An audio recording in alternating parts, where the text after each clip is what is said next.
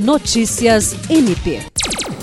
Representando o Ministério Público do Estado do Acre, a Procuradora de Justiça Rita de Cássia Nogueira Lima, coordenadora do Centro de Apoio Operacional de Defesa do Meio Ambiente, Patrimônio Histórico e Cultural e Habitação e Urbanismo, e a promotora de justiça Manuela Canuto participaram na sede do Ministério Público do Estado do Pará, em Belém, da reunião da Força Tarefa Amazônia.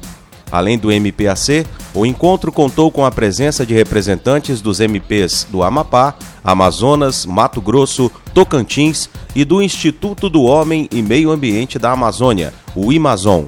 O objetivo da reunião é fortalecer a articulação para o desenvolvimento de ações estratégicas de competência do Ministério Público Brasileiro, do aprimoramento do diálogo entre as instituições participantes com a troca de experiências e ações para o aperfeiçoamento do trabalho no diagnóstico e combate aos crimes e ações ilegais na Amazônia.